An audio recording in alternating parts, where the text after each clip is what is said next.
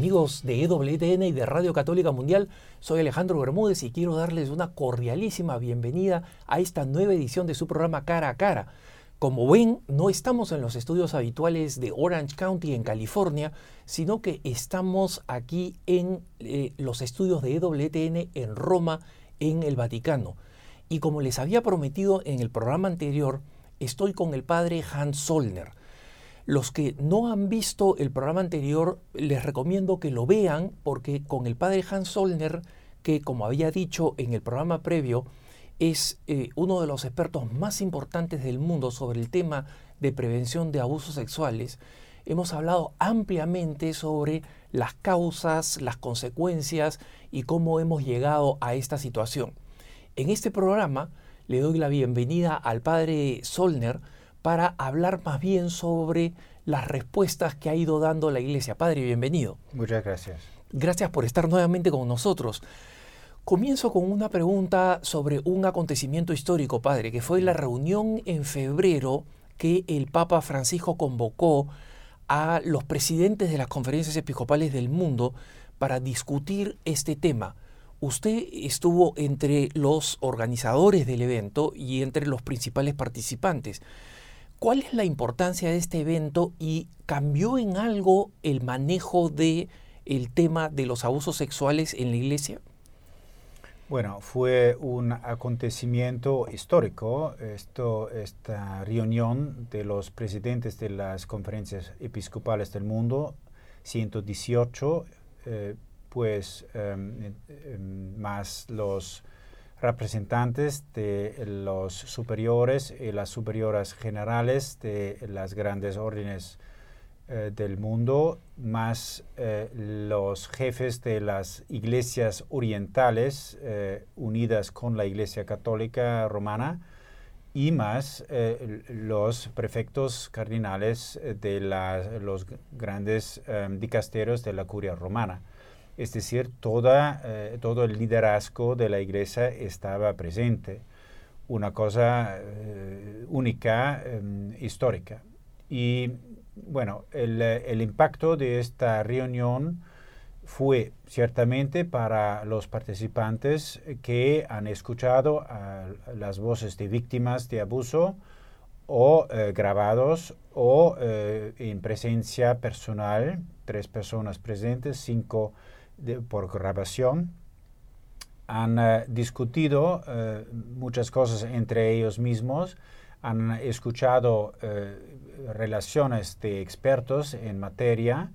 y ciertamente han visto el interés mundial de parte de los medios de comunicación, porque fue una cosa muy, muy grande también por los mm, periodistas y por la, esa estampa de la Santa Sede aquí y, han eh, visto eh, y han escuchado y han eh, ciertamente sentido el interés del Santo Padre mismo para involucrarse, para comprometerse en una lucha que concierne a la Iglesia y la Iglesia, por, por así decir, también a nombre de la sociedad entera, porque la Iglesia tiene una misión para eh, bueno, eh, luchar al interno de la iglesia contra eh, estos crímenes y estos pecados, pero también en muchos lugares puede liderar la lucha contra el abuso en la sociedad en diferentes organizaciones y sectores de la sociedad. El impacto fue bastante grande para muchos, al menos los que lo han dividido con, conmigo y con otros, y lo han también declarado em, a la prensa, etc. Eh, bueno, el, el, impacto fue principalmente en el nivel personal, pero los presidentes de las conferencias episcopales, volviendo en sus países, han compartido eso con, con sus hermanos obispos y lo, lo he visto, eh, lo he escuchado también eh, en algunos lugares, porque, por ejemplo, en los últimos meses estuve en eh, el sur, sur, del África con la conferencia episcopal, en eh, Zimbabue con la conferencia episcopal y en, el, en, los meses anteriores en Brasil con la conferencia episcopal, etc. por ejemplo, las organizaciones de superiores, superiores generales de órdenes religiosos están em, en el proceso de, mm, organizar una comisión para em, enfrentar estos asuntos también por parte de los religiosos y de, las religiosas. Es decir, hay eh, eh, unas consecuencias muy fuertes, creo, y consecuencias que se em, prácticamente se, traducen también en acciones concretas. Por ejemplo, la Conferencia Episcopal del Sur del África ha decidido, a, seguida de la, de la, conferencia de la reunión de febrero y de su reunión en eh, agosto pasado, de instituir una comisión en el nivel de la, comisión de la conferencia misma. Y eso es solo eh, una de las consecuencias. Otras eh, son eh, prácticamente ahora eh, legisladas por una nueva ley, una ley en el nivel mundial para toda la iglesia, una ley que se llama Vos Estis Lux Mundi. ustedes son la luz del, del, mundo. En esta ley promulgada y en efecto el, desde el primer de junio de este año, hay otras medidas muy importantes que eh, las diócesis y las conferencias episcopales y eh, las, eh, las, provincias de religiosos y religiosas tienen que cumplir. Por ejemplo, cada una diócesis en el mundo tiene que establecer una oficina para acoger acusaciones contra sacerdotes o clérigos em, de abuso sexual. Cada una diócesis en todo el mundo, es decir, en más de 190 mm, países del mundo, las diócesis, las 300, 300 500 diócesis del mundo tienen que establecer esto, donde no hay esto eh, en este momento. Eh, otra medida es que mm, todos los religiosos, religiosas y todos los clérigos eh, tienen el mandato y, son obligadas y obligados de denunciar acusaciones de, abuso cuando eh, vienen a, saber de, un caso de abuso antes de la autoridad eclesiástica. Otra medida es que cuando hay un, em, eh, una negligencia de parte de un obispo, el arzobispo, el metropolita, eh, tiene el derecho de em, empezar una investigación previa para establecer si hay un hecho de encubrimiento o de negligencia y el obispo que ha cometido una negligencia, em, etcétera, eh, puede ser eh, sancionado y punido por, por, este, por este hecho. Em, es decir, hay toda una, un, un cierto número de reglas, de normas, de leyes que han sido eh, aprobado y promulgado en relativamente poco tiempo, porque desde eh, las, eh, el final de febrero, cuando terminaron la reunión mm, aquí en el Vaticano, hasta la promulgación y el poner en efecto la ley, fueron solo tres, tres meses. Y naturalmente mm, tenemos que ver cómo funciona, porque el Santo Padre ha, promulgado esta ley para tres años, para revisionarlo en, eh, en, el plazo de tres años, para ver qué ha funcionado y dónde tenemos que cambiar todavía. El eh, Padre, la voz estis definitivamente ha sido un documento, como usted dice, muy importante. Es un momento de inflexión donde realmente el, eh, existe un conjunto de medidas universales para toda la iglesia y que ya no dependen del grado de conciencia o de trauma que han sufrido las iglesias locales, sino que es una disposición del Santo Padre. Usted dice que esta es una medida eh, que el Papa ha querido que esto sea, eh, eh, digamos, experimentado durante tres años para volverlo a revisar. y hay que esperar esos tres años para ver efectivamente qué cosas revisar. Pero en su experiencia, en la contribución suya en todo este proceso, eh, ¿qué temas cree usted de, las normas que se han dado eh, requieren una evaluación? ¿Por qué necesitamos tres años? ¿Qué cosa cree usted que podría eh, modularse o, todavía aprender más sobre este tema? Bueno, pienso que un tema mm, bueno, eh, que, hace parte de la, de la ley, que, es, que pero eh, tiene también repercusiones sobre otros temas, es lo de la responsabilidad y de la corresponsabilidad del obispo, diferente a la, a la, a la ley misma, diferente al Santo Padre, pero también diferente a sus hermanos obispos. Y eso es lo que ha, sido un punto eh, fundamental de la discusión cuando en el segundo día de la reunión se habló de la accountability, del rendir cuenta diferente, de, de, parte de un obispo o de un provincial, diferente a la autoridad mayor. Bueno, en el sentido de, eh, eh, de, la autoridad mayor de un obispo es el obispo de Roma, es el Papa mismo. Pero este documento introduce una, eh, un otro nivel intermedio entre el, obispo mismo y el Papa. Hay ahora, al menos con respecto a estos casos, la autoridad del metropolita, o si una acusación de negligencia concerne el eh, metropolita arzobispo, sería un, uno de los eh, obispos eh, de sufraganos con la ayuda y el apoyo del nuncio del delegado apostólico del Santo Padre en este país, respectivamente.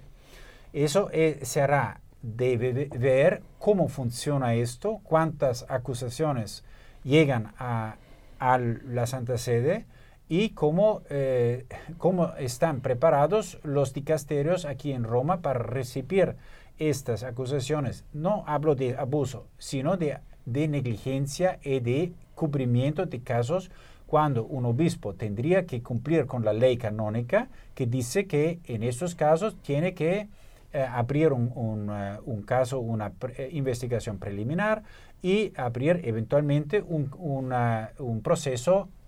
hacia la congregación por la doctrina de la fe. Para los hermanos que no están familiarizados, una breve explicación.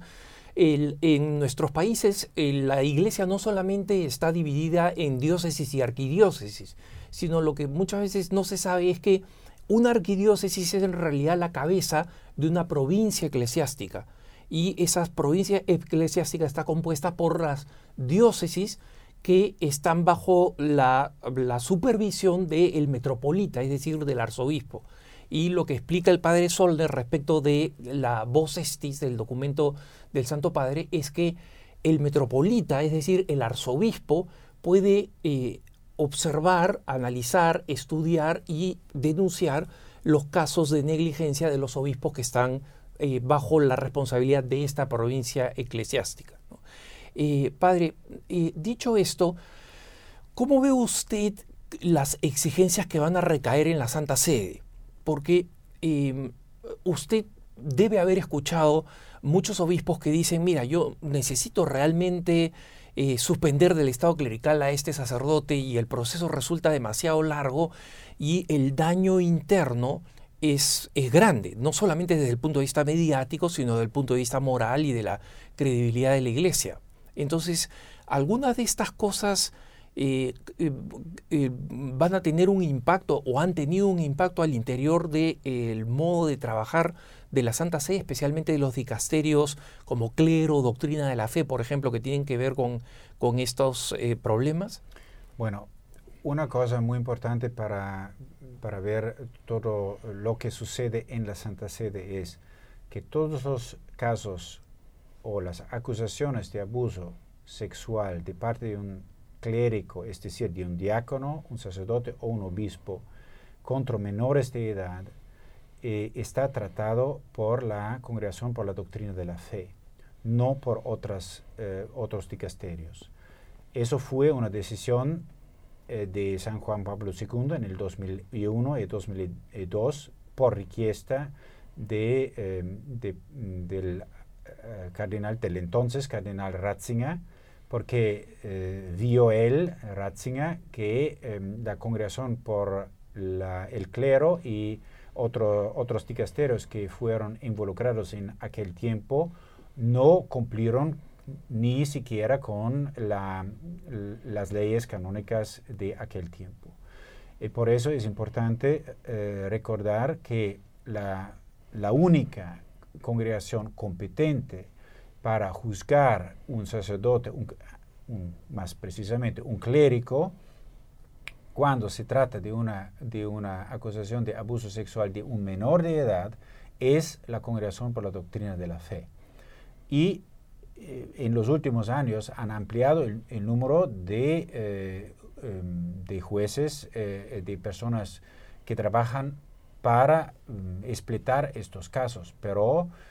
obviamente hay una complicación muy importante mm, que son las lenguas diferentes, hay también la atención a las víctimas, em, hay la dificultad de eh, conectarse con las personas que están en otra parte del mundo. Es decir, un caso solo em, trae muchísimo trabajo para poquísimas personas que están eh, trabajando en este momento en la Congregación por, eh, la Doctrina. Pero sé que están, mm, bueno, empezando también de organizar en una manera que ayude a, a, avanzar, a adelantar los casos con una rapidez mayor, porque está, ciertamente, eso es una, un, eh, eh, unas reacciones que tenemos de muchos obispos y de, provinciales, que es demasiado eh, despacio el proceso, sobre todo también para llegar a una decisión final. padre, cuando usted nos contaba de la reunión de febrero que daría como fruto el, la voz estis, el, Santo Padre eh, eh, dio, estas normas solo tres meses después de la reunión de febrero, nos dijo que los, eh, todas las autoridades de la iglesia que participaron en este evento escucharon el testimonio de un total de cinco víctimas, ¿no? O sea, dos presentes, ocho, ok, ocho víctimas. Cinco por grabación y tres, tres presentes. Eh, además de del, eh, impacto emocional y espiritual que da escuchar a las víctimas, ¿usted diría que en estos eh, ocho distintos testimonios, cada uno un caso único, ¿no? estos ocho distintos testimonios dejaban alguna lección en particular, es decir, en la que coincidían las distintas víctimas sobre qué es lo que le piden a la iglesia? Bueno, fue precisamente eso fue una de las cuestiones que, hemos hecho a, ellos, a las víctimas. Es decir, en la preparación, en la elección eh, de, estas personas, les eh, pusimos tres preguntas. Eh, una fue, ¿qué ha sucedido a ti? brevemente. Dos, eh, ¿qué eh, ha sucedido en, con respecto a tu contacto con eh, las autoridades eclesiásticas? Tercera cuestión fue, ¿tú qué, quieres que la iglesia,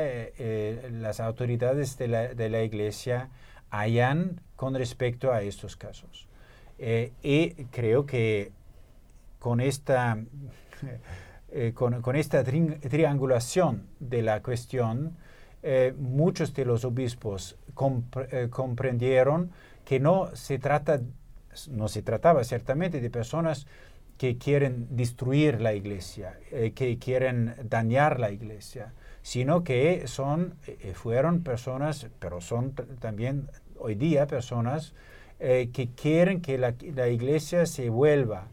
eh, comprometida con la verdad y empeñada por eh, eh, la lucha contra toda, toda forma de violencia y empeñada también en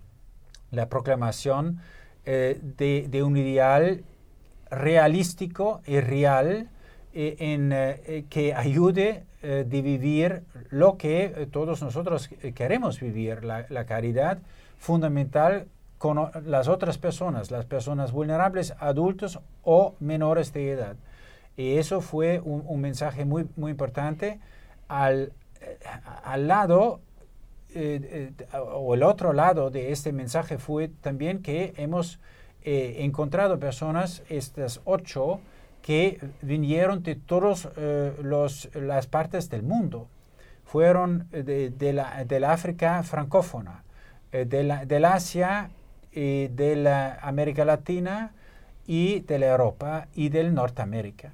Eh, es decir, han visto las autoridades presentes en la reunión vieron que ah, las víctimas no son solo en, los países del occidente eh, o del Norteamérica o del centro de Europa. Hay víctimas de abuso sexual de parte de clérigos en todo el mundo. Y por eso, em, para algunos, como dijeron eh, después de, haber escuchado las víctimas, eh, se abrieron los ojos porque por primera vez realizaron que es, esa es una realidad también en sus países, en sus regiones cosa que creo yo es, eh, tremendamente importante por lo que hablábamos en el programa anterior, padre, que es justamente la necesidad de, que, de uniformizar la conciencia de la tragedia, ¿no? Y que no todos han despertado todavía suficientemente a, esto. Eh, respecto de este punto, es decir, de despertar a una mayor conciencia, eh, ¿cuál es su experiencia respecto de lo que ha visto hasta ahora en América Latina? Bueno, yo creo que hay algunos países que por una u otra razón están eh, ciertamente avanzados. Em, eh, por ejemplo, en México, en Chile, en Argentina eh, y quizás también un poquito en algunos países del Centroamérica, por ejemplo, San Salvador. Y bueno, con algunos otros puntos como la Arquidiócesis de Bogotá, en Colombia o eh, el Ecuador en alguna manera, al menos eh, la puse en Quito, eh, etc. Hay algunos puntos de referimiento que están también organizando no solo talleres y cursos y programas en las universidades, sino también, bueno, discutiendo eso en el nivel también de la sociedad. Pero en América Latina se ve la misma cosa como en, todo el resto del, mundo, que una sociedad tiene que estar preparada para, mm, mm, bueno, empezar a, discutir esto en, en, en, un sentido más amplio y, para, eh, con respecto también a la sociedad en general. En, eh, en otros países, eh, muchos, muchos de los eh, países andinos todavía no veo mucha discusión sobre eso, ciertamente también por razones eh, bueno, de, de, economía, es decir, una sociedad parece eh, que em, inicie la discusión sobre esos temas solo cuando hay un cierto bienestar económico, eh, porque eh, cuando eh, hay demasiado, demasiada pobreza, demasiada violencia, como sucede en algunos de los países de la América también en este momento, la gente no está muy interesada en precisamente la, discusión sobre la violencia sexual em, apartada de, otras formas de violencia. En ese sentido, creo que, por ejemplo, en, Brasil estamos en un momento de despertar ciertamente la conciencia, eh, gracias también a, a, mi, a, mi, colega de la, de la Pontificia Comisión para la Protección de Menores, Nelson Giovanelli, eh, que está eh, ahora nombrado también por la Comisión de la Conferencia Episcopal Brasileña, siguiendo también un encuentro que tuvimos en Aparecida en mayo pasado, eh, donde eh, fui invitado de, hablar de eso a toda, toda la conferencia episcopal.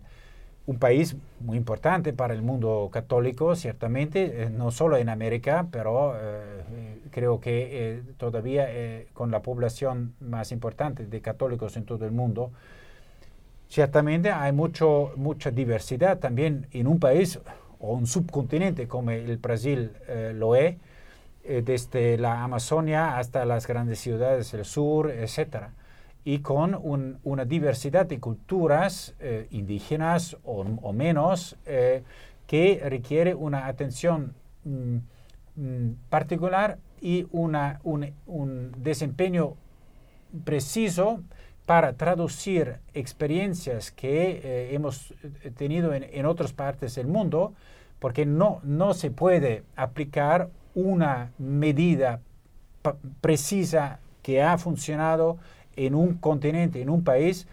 uno a uno en otro país. Siempre tienes que traducirlo en eh, símbolos, en lenguaje y eh, con una sensibilidad cultural refinada a que las personas puedan no solo aprender algo, sino, bueno, cambiar la actitud. ¿Por qué? Podemos hablar de, este tema ad infinitum. Podemos eh, continuar a, pagar eh, dinero eh, con grandes sumas. Pero la, cuestión fundamental es cuando la iglesia y todos los miembros de, la iglesia, laicos, laicas, sacerdotes, obispos, religiosos, religiosas, todas las personas consagradas, todo el pueblo de Dios, eh, acepte que eso es una misión que hemos eh, eh, recibido por nuestro Señor, que nos llama no solo de evitar y luchar contra los abusos, sino de, hacer todo a que la iglesia sea un señal, una luz para el mundo. Padre, cuando volvamos de la pausa, me gustaría hablar cómo algunas experiencias eh, sí son importantes y son replicables, especialmente cuando usted fue consultado cuando los problemas recién iniciaban en Polonia. Eh, estoy con el padre Hans Solner, eh, uno de los más importantes expertos de prevención de abusos sexuales en la Iglesia Católica. Estamos en su programa Cara a Cara, soy Alejandro Bermúdez. Ya volvemos, no se vaya.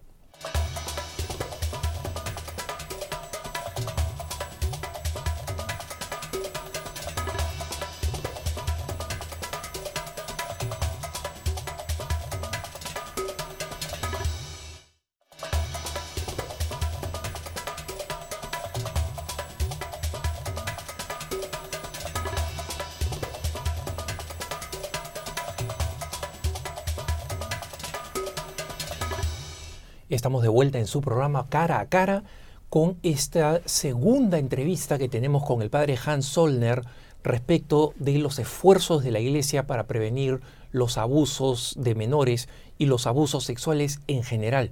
Padre, eh, en el programa anterior usted habló de cómo eh, le llamó mucho la atención y, e influyó mucho en cómo usted dedicaría sus esfuerzos y su vida a este tema de la prevención cuando vio eh, lo que aconteció en Alemania, que usted describió como una situación caótica eh, de, parte de las respuestas contradictorias de los obispos. Sin embargo, poco después esto pasaría en Polonia, el, mismo, escándalo. Y usted, eh, cuando vio las primeras reacciones de los obispos, advirtió que si la reacción no era una reacción orgánica, si la reacción no era una reacción transparente, el precio que se iba a pagar iba a ser mucho más alto del que creía que se estaba pagando. ¿Usted cree que eso se aplica prácticamente a cualquier diócesis o a cualquier iglesia local? Bueno, se repitió muchas veces y, es muy lamentable eso porque no aprendemos los unos de los otros. Y eso es para una iglesia que se profesa una santa, católica, apostólica, pero una es sorprendente, porque naturalmente uno eh, debería pensar que eh, una parte de la iglesia, una conferencia episcopal, una orden, eh, un, un continente pueda aprender de otro, pero no ha sucedido muchas veces. Sin embargo, en, algunos lugares, eh, por ejemplo, en, El Salvador, em, en eh, algunos países del, África, sobre todo eh, con algunos países del, Asia, veo que están, bueno, empeñados para em, prevenir a las reacciones y escándalos y algunos, sobre todo en países pequeños, donde hay un liderazgo de la iglesia bien definido, donde hay un episcopado muy unido, hay la posibilidad eh, y la fuerza de responder en una manera más contundente, más convincente y más apropiada. Y, eso es eh, ciertamente una, eh, una, un factor de, de grande mm, esperanza para mí porque ya veo que hay en muchos países también la posibilidad de, hablar de este tema donde hace dos años atrás no fue posible abrir la boca y eh, tener un taller público eh, sobre estos temas. Eso para mí fue muy, muy em, sorprendente, pero también de, gran alegría y eh, de gran esperanza porque veo que después de años y años en los cuales no, se adelantaba, no, parecía que estamos eh, siempre en el mismo lugar. Ahora veo más eh, interés, más em, em, empeño y más personas que están ciertamente involucradas, competentes y voluntariosas para contribuir a un cambiamiento fundamental en la iglesia. Eh, padre, antes de la pausa usted explicaba cómo es importante que estas, eh, este aprendizaje se aplicara eh, dependiendo de cada una de las culturas, viendo cuáles eran, la, teniendo una sensibilidad a la realidad local, a las diferencias que existen en distintos países, etc. Pero al mismo tiempo, como usted dice, es una iglesia que es una y que debe tratar de experimentar en cabeza ajena, como decimos en español, antes de que tengamos los problemas nosotros en, en casa o que estallen y se vuelvan escandalosos. En ese sentido, cuando usted viaja a las distintas conferencias episcopales, porque nos ha mencionado países de Asia, de África, eh, está eh, por realizar una gira por algunos países de América Latina, eh, ¿cuál es el mensaje común que usted lleva? ¿Cuáles son los principales conceptos que usted cree que tienen que calar en la mente de las iglesias, especialmente sus líderes, los obispos? El primer mensaje fundamental eh, es que cada una persona puede contribuir algo, en primer lugar, para luchar contra los abusos, en segundo lugar, para escuchar las víctimas del abuso eh, cometido, en tercer lugar, para un cambiamiento de actitud en la iglesia. Eso es el primer mensaje. Cada una persona, no solo los obispos, no solo los provinciales eh, religiosos, no solo los curas, cada una persona puede hacer algo hablando, aprendiendo y haciendo algo para mejorar la situación. Segundo mensaje fundamental es, eh, la iglesia no tiene que simplemente apurar los casos y trabajar para la justicia con las víctimas y para las víctimas y para la, prevención del abuso, sino puede liderar un cambiamiento con respecto a este tema muy escondido en las sociedades de todos los países, porque el abuso sexual, la violencia sexual contra menores es una, una llaga muy grande en todo el mundo. Eh, en este momento dice la UNICEF que un miliardo de niños y niñas, un miliardo, vive bajo condiciones de pobreza y de violencia. Y eso no parece interesar a nadie en todo el mundo. Por eso la, Iglesia Católica tiene una misión también para hacer todo lo que necesita para vivir eh, con, compromiso y consistencia en nuestra misión, pero tiene también una responsabilidad para toda la humanidad. Tercer mensaje, cada una institución eh, dentro de la iglesia, cada una diócesis, provincia, conferencia episcopal, asociación de escuelas, etc., hasta las parroquias y otras instituciones, tienen que em, formar personas más expertas. Y eso es también la misión de nuestro Centro para la Protección del Menor de la Pontificia Universidad Gregoriana, que ha sido eh, creado hace ocho años ahora. Eh, eh, en, este, en esta misión del Centro para la Protección de Menores, CCP, Center for Child Protection, formamos personas Em, que eh, son enviadas aquí en Roma para un, diplomado de un semestre en inglés, en este momento solo en inglés, pero pensamos también en otros idiomas, em, para em, la formación de personas responsables en la diócesis, en eh, la escuela, en, la, en el nivel de la conferencia episcopal, para promover la protección del menor en todos estos ambientes de la iglesia.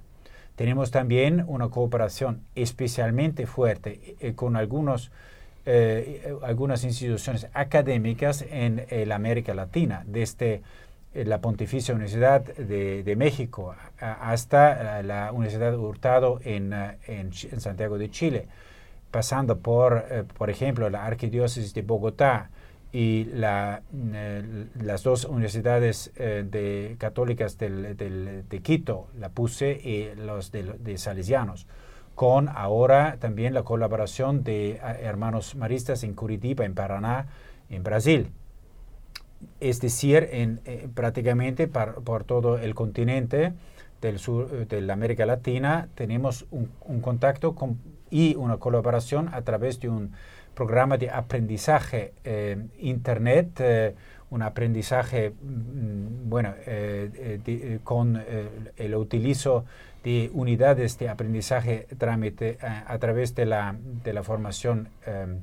en la red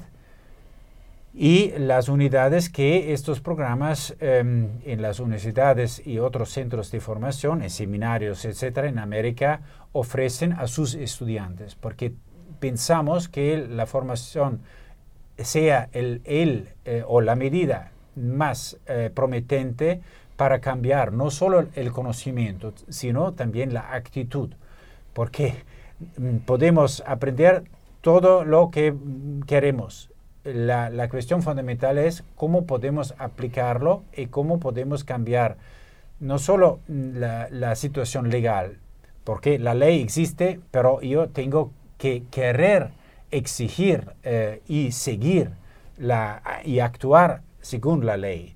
Eh, y, eso em, presupone un, un, cambiamiento de actitud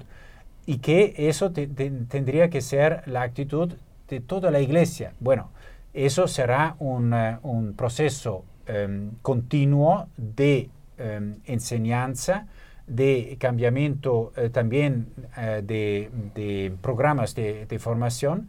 y con la inclusión de estas temáticas para cada uno que, se, mm, que trabaja o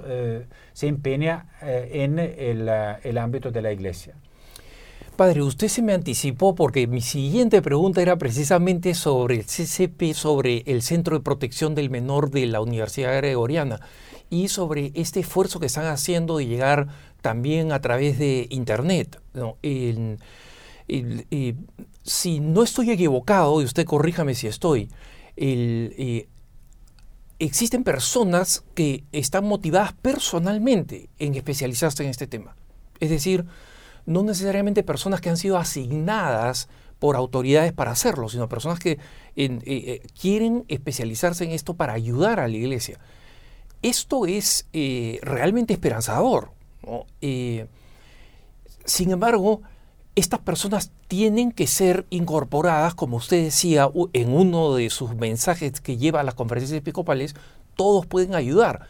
pero más aún aquellas personas que se están preparando por voluntad propia porque descubren una vocación a servir a la iglesia en este tema particular. Bueno, eh, eh, claramente hay muchas de esas personas, eh, somos muy felices que existan y el número aumente. sin embargo, personas que se empeñan en este, en este ámbito, es decir, en el ámbito de la prevención, que siempre también comprende em, también o, involucra también las situaciones de abuso precedente, uno tiene que em, obtener también un apoyo personal, psicológico e institucional eh, en el caso que em, uno descubre, dificultades mayores personales o eh, rabia o decepción o Em, bueno, descubre cosas con las cuales no logra convivir con la paz necesaria. Por eso nosotros eh, insistimos que las personas eh, tengan un lío con una institución o académica o de formación profesional o que sea, a fin que esta institución mm, pueda intervenir en el, caso necesario. Y hay muchas cosas que una persona singular puede aprender leyendo, eh, viendo muchos recursos en el, eh, también en, el idioma español. Uno puede encontrar muchas cosas, videos, e, etcétera, en la red misma. Pero para empeñarse y trabajar, creemos que sea necesario una supervisión y un apoyo continuo a, fin que no corramos el, eh, el riesgo que una persona eh, se desestablece y eh, caiga en una, en una bueno, dificultad psíquica mayor. Claro, porque estos temas son de una tremenda sensibilidad y la persona que quiere ayudar a la iglesia a, manejarlo tiene que tener no solamente la madurez propia, sino el apoyo de eh, eh, una institución como usted menciona. Eh, ¿Cómo diría usted que está articulada, cómo describiría usted cómo está articulada la preparación o, la formación o, la currícula de este, del Centro de, Protección del Menor en la Universidad Gregoriana? Bueno, em, sea en los programas residenciales en Roma, que es un diplomado de un semestre, una licenciatura, un maestrado, eh, un máster en, eh, protección del menor, em, es eh, de, dos años, el diplomado de un semestre, y la maestría de cuatro semestres, sea también en el programa interactivo en la red, em, ofrecemos unidades como cómo detectar signos de abuso en la víctima, cómo hablar con eh, las víctimas, cómo confrontar los victimarios, los perpetradores de, los crímenes, qué es la situación eh, legal en el país respectivamente en el cual uno vive, cómo es la situación eh, de la ley canónica, qué son las medidas más eh, importantes y, más eficaces de prevención. Cómo una institución puede em, proteger a los niños y las personas vulnerables. Esos son algunos de, los temas que eh, em, ciertamente enfrentamos, sea desde el punto de vista científico, sea desde el punto de la sensibilidad eh, cultural, porque, como decía antes, nosotros creemos que naturalmente tenemos de traducir en el contexto respectivamente de, cultural, legal y histórico lo que, eh, bueno, son los principios que valen para todos, todos los países. Eh, una violación sexual eh, de una niña es una violación en todo, todos los países. Pero cómo hablar de esto, cómo ayudar a la, a la víctima, qué se tiene que hacer con el, criminal que ha cometido eso. Eso puede eh, variar a según de la ley, a, según del lenguaje, a, según de la situación y el contexto en el cual eh, esto ha sucedido. Y padre, cuando usted propone esta, mm, esta relación entre eh, los agentes, las personas que pueden ayudar a las, a las iglesias locales a trabajar estos temas y, propone que estas personas tengan una conexión eh, con, con instituciones eh, con, con, las cuales puedan tener retorno, actualizaciones, apoyo, etcétera. ¿Eso cómo se traduce en el, Centro de Protección del Menor y los acuerdos que realiza con las distintas universidades? Eh, ¿qué, suponen estos, estos acuerdos? ¿En qué cosas se, se traducen y cómo ayuda eso a las iglesias locales? Bueno, nosotros mm, hemos buscado partners eh, entre, sobre todo en el mundo académico. Y, por ejemplo, em, si tomamos una universidad, em, y una facultad dentro de una universidad. Esta universidad em, nos contacta y nos, nosotros ofrecemos una variedad de unidades de aprendizaje eh, en, la, en el Internet. Pero eh, em, queremos en un Memorandum of Understanding, es una especie de contrato, que em, esta facultad o esta universidad em, inserte las unidades nuestras de aprendizaje eh, en, la red en un programa de eh, clases, es decir, cara a cara, es decir, con un grupo de personas, eh, em, completando los contenidos que nosotros no podemos ofrecer. Por ejemplo, nosotros no, podemos nunca ser expertos de todas las leyes del Estado civil en, todos estos países. Y, y eh, eso eh, tiene que ser eh, suplido por la institución misma. Otro, otra, otra pregunta que tenemos es que las instituciones ofrezcan una supervisión y la posibilidad de recurrir también a una ayuda terapéutica en el caso que la persona eh, que está haciendo este curso eh, necesita eh, este apoyo. Em, nosotros no queremos em, cobrar para este, este, este utilizo de nuestras unidades. Si tenemos alguna institución que puede contribuir a nuestra misión, bienvenidos. Pero para nosotros, eh, gracias a eh, muchos bienhechores eh, de, nuestro CCP desde el inicio, no, no hemos cobrado em, principalmente, generalmente, a nadie. Em, porque pensamos que sea más necesario ofrecer esta ayuda con toda, la seriedad científica, con todo el apoyo de, de muchos expertos mundiales sobre estos asuntos, pero eh, queremos promover eh, más que, eh, bueno, ganar nosotros dinero o otro. Última cosa que mm, preguntamos a nuestros partners es una información de vuelta, es decir, cuánto, cuánto del contenido, de la metodología de nuestros Em, de, nuestro, de nuestras unidades ayuda y cómo ayuda precisamente mm, para este contexto, para eh, focalizar más y, más bien eh, nuestro aporte mm, para todos los países, porque tenemos que aprender eh, de todo el mundo y de las experiencias que se hacen porque no podemos pretender que todo el mundo funcione en la misma manera. Por eso es muy importante en el nivel práctico y en el nivel científico que podemos colaborar. Y por eso el próximo paso eh, de nuestro centro será la creación de una red eh, de, instituciones que quieren colaborar eh, en, en, el reto común, es decir, una prevención, un compromiso para la prevención más consistente y un trabajo más eficaz.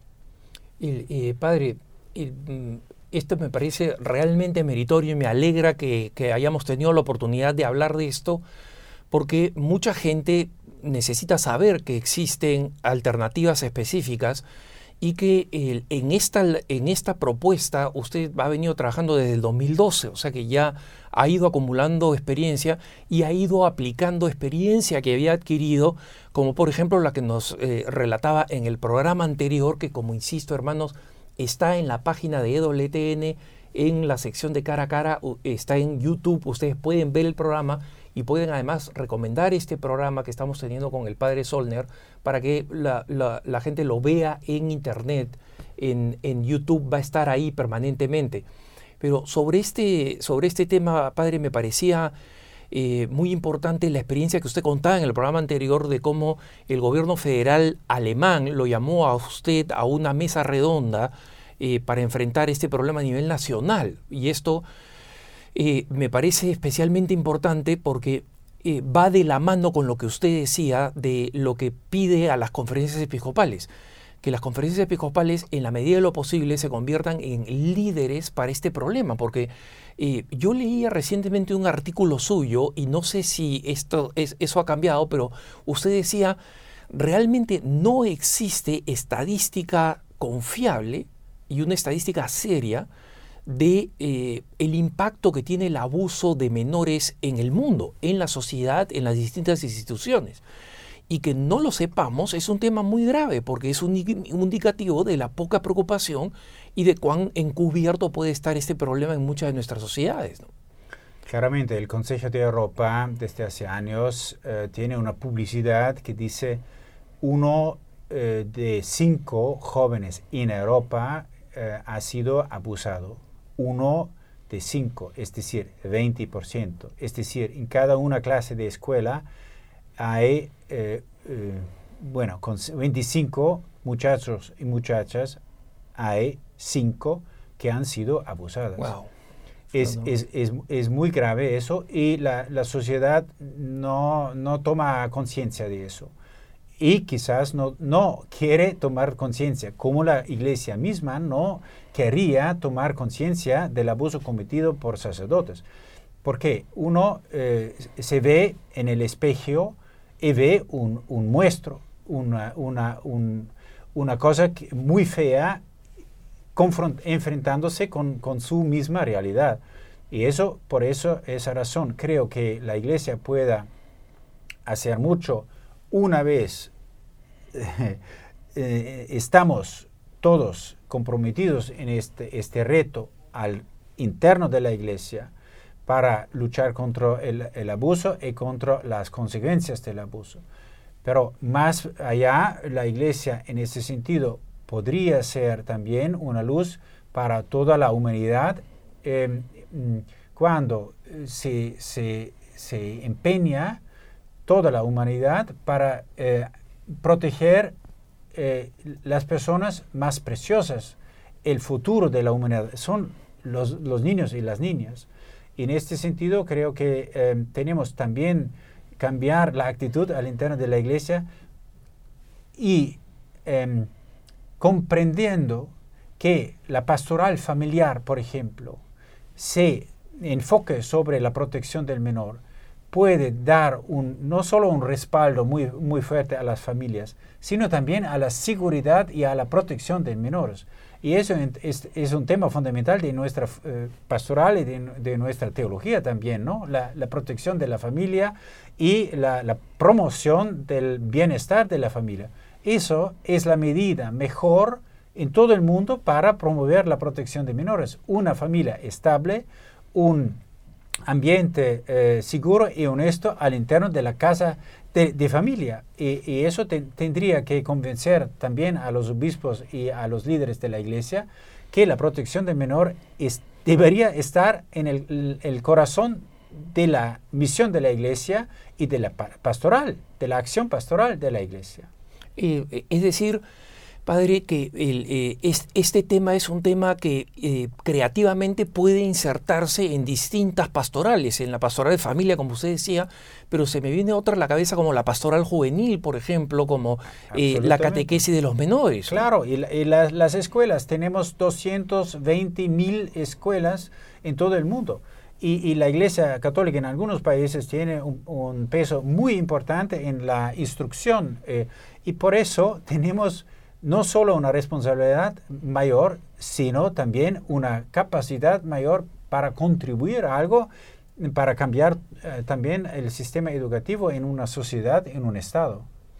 Padre, muchísimas gracias por haber aceptado esta invitación a conversar con nosotros. Creo que ha sido tremendamente iluminador y va a ser un bien muy grande. Le agradezco de corazón no solo aceptar el programa, sino sobre todo su dedicación a este tema tan importante y esperemos que esto motive a más personas, más sacerdotes, laicos y religiosos a abordar este tema y ayudar en este momento epocal de la Iglesia a una renovación a través de la penitencia, como decía el Papa Francisco y sus antecesores. Muchas gracias por la invitación y, si puedo eh, preguntar, que por nosotros porque estamos involucrados y comprometidos en esta misión. Muchas gracias. Muchas gracias, Padre. Gracias a ustedes, hermanos, por habernos acompañado en este su programa Cara a Cara. Eh, como digo, difundan la, eh, este programa y el programa anterior con el padre Solner. Está en internet, está en YouTube, en, en el canal de EWTN en español. Yo los dejo en compañía de EWTN y de Radio Católica Mundial. El Señor los bendiga y conmigo hasta la próxima.